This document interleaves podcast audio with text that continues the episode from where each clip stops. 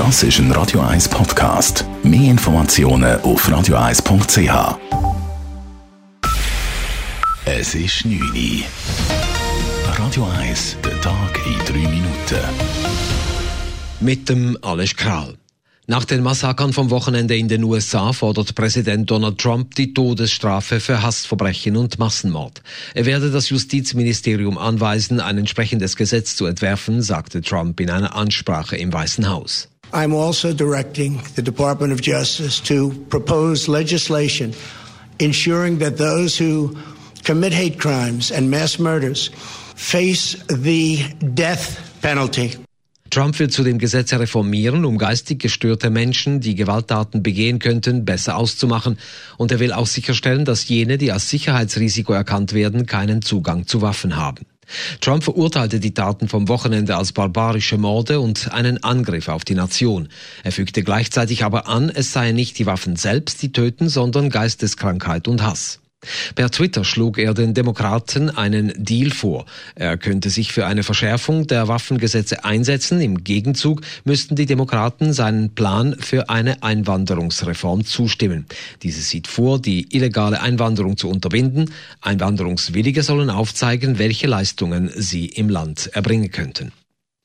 In Lausanne hat ein Gipfeltreffen der europäischen Klimaaktivisten begonnen. An der Uni Lausanne stehen bis zum 9. August Podien, Workshops und Plenarsitzungen auf dem Programm. Ziel ist es, einen globalen Zusammenhalt der Aktivisten zu schaffen und deren Protest international zu koordinieren.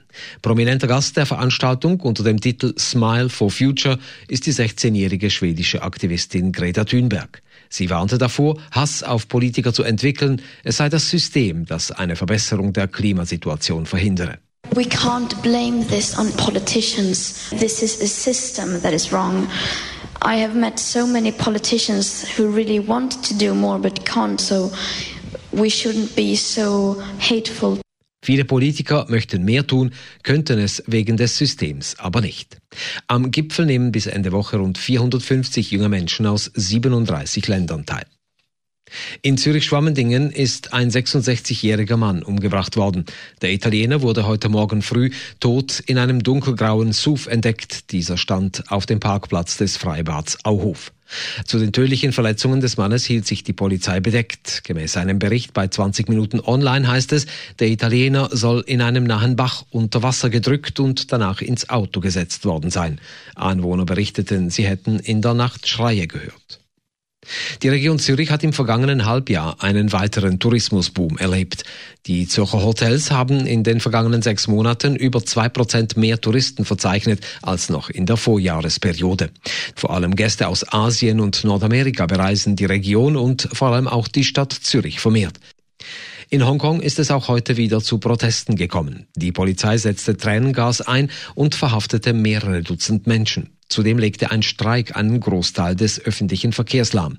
Demonstranten blockierten Straßen und U-Bahnen. Am Flughafen wurden an die 200 Flüge gestrichen. Die Demonstrationen wenden sich auch immer mehr gegen den wachsenden chinesischen Einfluss in Hongkong. Radio 1, Wetter. In der Nacht tut es weiter zu und besonders in der zweiten Nachthälfte gibt es Regengüsse und Gewitter. Morgen am Dienstag ist es häufig bewölkt, zeitweise gibt es auch sonnige Abschnitte. Schon am Vormittag aber, da muss man mit Regen rechnen. Am Nachmittag und am Abend werden die Regengüsse dann kräftiger. Dazu gibt es auch Blitz und Donner. Temperaturen am frühen Morgen um die 17 Grad, am Nachmittag schwülwarme 28 Grad. Das war der Tag in 3 Minuten.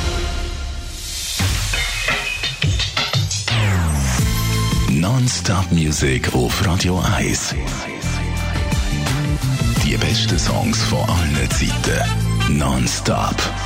Radio 1.